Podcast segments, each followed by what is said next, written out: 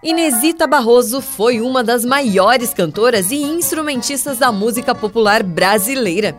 Ela se destacou por valorizar e preservar a cultura caipira e a música de raiz. Inesita nasceu em São Paulo em 4 de março de 1925. Cresceu em uma família de artista e, por isso, começou a estudar piano aos 5 anos de idade. Inesita também se interessou por violão e canto e, aos 18 anos, começou a se apresentar em programas de rádio. Inesita Barroso gravou mais de 80 discos ao longo de sua carreira e sua música foi influenciada pela cultura caipira e pela música folclórica brasileira. Entre seus maiores sucessos estão Moda da Pinga, Honda e Lampião de Gás. Cada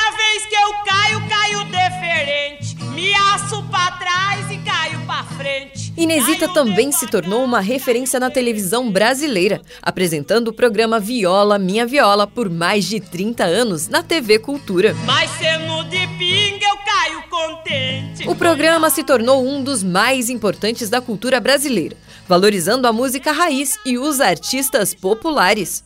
Inesita Barroso faleceu em 8 de março de 2015, aos 90 anos de idade, deixando um legado na música brasileira. Ela foi uma das principais defensoras da cultura caipira e da música raiz, e sua contribuição para a preservação da cultura popular brasileira é inestimável. Inesita Barroso é considerada uma das mais importantes cantoras e instrumentistas da música popular brasileira. E sua música continua a inspirar novos artistas e a conquistar fãs em todo o país. Ela será sempre lembrada como uma grande artista e defensora da cultura brasileira. Ai, de braço dado é com dois soldados. Ai, muito obrigado.